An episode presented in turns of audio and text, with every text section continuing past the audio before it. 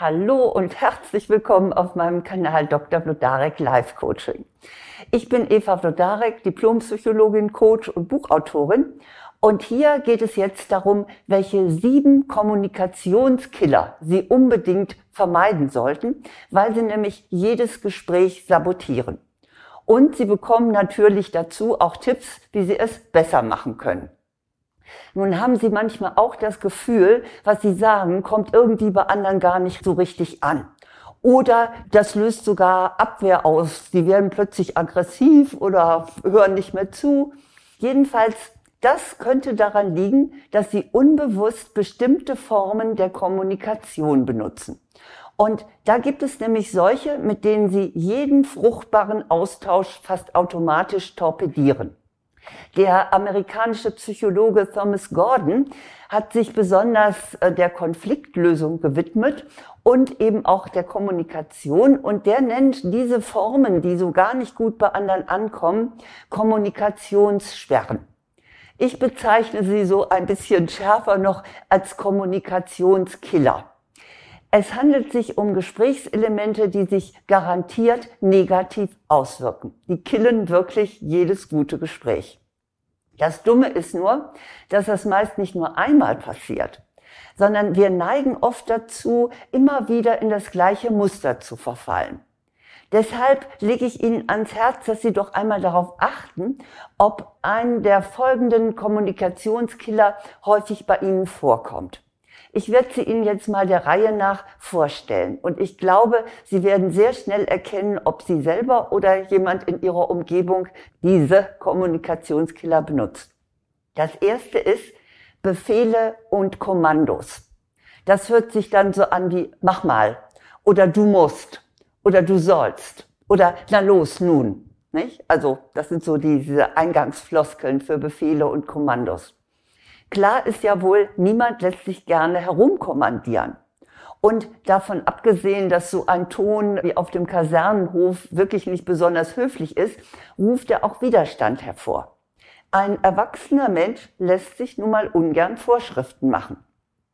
Besser ist es also, wenn Sie statt mach mal, tu mal so freundlich bitten. Und wenn Sie erklären, warum Sie etwas gerne erledigt hätten. Was auch sehr gut ankommt, ist, wenn Sie sich dann schon mal im Voraus bedanken. Ich hätte gerne das und das von dir. Danke, dass du dich darum kümmerst. Das kommt ganz anders an als ein Befehl. Mein zweiter Kommunikationskiller und auch der von Mr. Gordon lautet mahnen und drohen. Mach das lieber nicht. Wenn du das tust, dann. Oder dir bleibt dann nur noch die Möglichkeit zu oder das. Also mit dieser Form der Kommunikation schüren Sie bei Ihrem Gesprächspartner oder Ihrer Gesprächspartnerin die Ängste. Und selbst wenn von Ihrer Seite auch echte Sorge dahinter steckt, das will ich ja überhaupt gar nicht äh, äh, leugnen, dann rauben Sie damit Ihrem Gegenüber den Mut zu handeln. Oder möglicherweise möchte der oder diejenige sich auch die Freiheit nicht beschneiden lassen und sagt sich jetzt, aha, na, dann tue ich das jetzt gerade. Besser ist es also, wenn Sie Ihrer eigenen Sorge Ausdruck verleihen, statt da irgendwelche Drohkulissen aufzubauen. Gestehen Sie dem anderen die Freiheit zu, seine eigenen Entscheidungen zu treffen. Und zwar auch dann, wenn die nicht mit Ihnen übereinstimmen. Der dritte Killer ist moralisieren und predigen. So nach dem Motto, es ist deine Pflicht zu. Oder du weißt doch, dass du so solche von oben herab geäußerten Ermahnungen, die verursachen immer ein unangenehmes Gefühl. Wenn man so etwas hört, dann kommt man sich sofort äh, schlecht vor. Oh jo, was habe ich denn jetzt falsch gemacht? Und wenn Ihr Gesprächspartner oder Ihre Gesprächspartnerin dann die Moralpredigt ernst nimmt, also falls Sie jetzt äh, der oder diejenige sind, die da diese Moralpredigt halten, dann löst das tatsächlich erstmal Schuldgefühle aus. Und bitte, wer hat die schon gerne? Da gibt es durchaus eine glücklichere Form, sich zu äußern. Und zwar sprechen Sie darüber, welche Werte Sie selbst für wichtig halten und äh, was Sie glauben, welche Vorteile das haben könnte. Damit können Sie Ihr Gegenüber wesentlich besser überzeugen. Und fragen Sie auch gerne dann mal nach, wie Ihr Gegenüber eigentlich dazu steht. Also Sie müssen anderen nicht das Wort zum Sonntag halten, sondern Sie können da auch einfach mal von sich selber ausgehen und in Kontakt mit Ihrem Gegenüber kommen. Mein vierter Killer lautet belehren und Vorträge halten. Also das ist wirklich, wenn man wenn man sowas erlebt, das äh, da kommt sofort ein Danke, das muss ich jetzt nicht hören. Also wie kann sowas klingen? Zum Beispiel so: Dir ist offenbar nicht bekannt, dass oder weißt du eigentlich das? Oder wissen Sie eigentlich das? Oder die Fakten sind doch folgende. Mit so, einem, mit so scheinbar größeren Kenntnissen will man sich gerne überlegen zeigen. Oder man will vielleicht auch die Argumente des anderen vom Tisch wischen. Jedenfalls solche Besserwisserei führt schnell zu einem Schlagabtausch und schlimmstenfalls dann noch zu endlosen Diskussionen. Wie können Sie es nun besser machen? Hören Sie einfach erstmal zu und nehmen Sie die Argumente des anderen auf. Und dann erst teilen Sie Ihre eigene Position mit. Auf diese Weise kommt ein echter Austausch und ein gutes Gespräch und vielleicht auch eine fruchtbare Diskussion zustande. Der fünfte Kommunikationskiller lautet verurteilen, kritisieren oder Vorwürfe machen. Also weißt du, du hättest wirklich. Oder wie kannst du nur?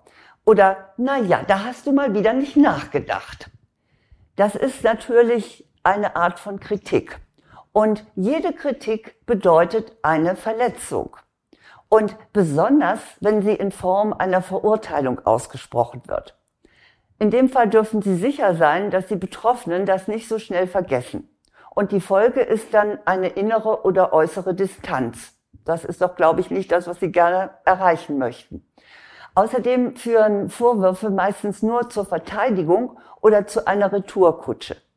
Deshalb ist es wesentlich besser, wenn Sie eine Ich-Botschaft senden. Ich-Botschaften heißen so, weil man von sich ausgeht, wenn man etwas sagt, wie es einem selber geht. Also zum Beispiel könnten Sie sagen, es macht mir etwas aus, wenn du. Also gehen Sie einfach von Ihrem eigenen Gefühl und Ihrer eigenen Wahrnehmung aus, anstatt dass Sie Vorwürfe machen. Und falls Kritik nun wirklich unbedingt nötig ist, das ist ja nun manchmal der Fall, dann kritisieren Sie bitte nur die Sache und nicht die Person. Also sagen Sie nicht, du bist unordentlich, du bist schlampig, sondern du hast mal wieder dein Zimmer nicht aufgeräumt. Also immer ein bisschen differenzieren, nicht die Person angreifen, sondern das Verhalten kritisieren. Der sechste Kommunikationskiller heißt lächerlich machen. Na, das kann ja heiter werden. Ach, du hast ja wohl mal wieder gar nichts kapiert. Oder ach, das ist doch albern. Also jemand nicht ernst zu nehmen bedeutet immer eine Kränkung. Und schon viele Freundschaften und Beziehungen wurden auf diese Weise zerstört, indem nämlich der eine den anderen lächerlich machte und damit auch in gewisser Weise demütigte. Da gibt es also eine bessere Form, nämlich halten Sie lieber den Mund. Und machen Sie sich klar, dass jeder Mensch Respekt verdient, auch wenn er vielleicht mal einen Fehler macht. Das ist kein Grund, ihm die Wertschätzung zu entziehen oder sich über ihn lustig zu machen. Mein siebter und letzter Kommunikationskiller ist das Diagnostizieren, das Analysieren und das Interpretieren. Da fragen sich ja, wie sieht das denn nun aus? Ja, zum Beispiel so. Man tut so, als würde man sich in den anderen hineinversetzen und erklärt ihm selber, wie er eigentlich ist. Zum Beispiel so. Also du versuchst doch ganz eindeutig. Oder äh, was sie eigentlich meinen, ist doch. Oder äh, was du wirklich brauchst, ist.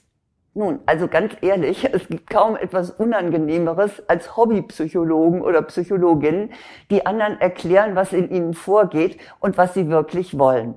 Denn das ruft einfach Abwehr hervor. Also ich als äh, fachliche Psychologin vermeide das absolut. Also Sie können gerne sagen, wie Sie etwas wahrnehmen, aber dann bitte auch immer äh, in einer Art Frageform, sodass der andere oder die andere dann auch Stellung dazu nehmen kann. Denn schließlich weiß jeder Mensch über sich selbst am besten Bescheid. Und selbst wenn Sie meinen, den Durchblick zu haben, behaupten Sie nicht einfach etwas. Stellen Sie lieber, wie ich sagte, eine Frage, um den Motiven Ihres Gegenübers auf die Spur zu kommen. Das sind also die sieben klassischen Kommunikationskiller, mit denen Sie wirklich wunderbar jedes Gespräch zerstören können. Ich wiederhole sie noch einmal. Erstens Befehle und Kommandos. Zweitens Mahnen und Drohen. Drittens Moralisieren und Predigen.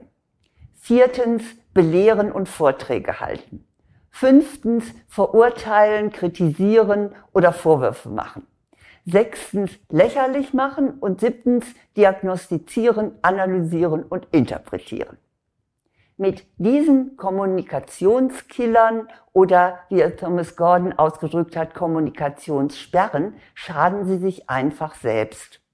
Und wenn Sie unsicher sind, ob bei Ihnen äh, diese Killer schon zu einem Muster geworden sind, dann holen Sie sich bitte Feedback in Ihrer Umgebung. Aber eigentlich reicht es schon, wenn Sie mal auf die Reaktionen Ihrer Gesprächspartner achten. Wenn die sich wehren, wenn die bockig oder aggressiv werden, dann könnte das ja auch an Ihrem Kommunikationsstil liegen.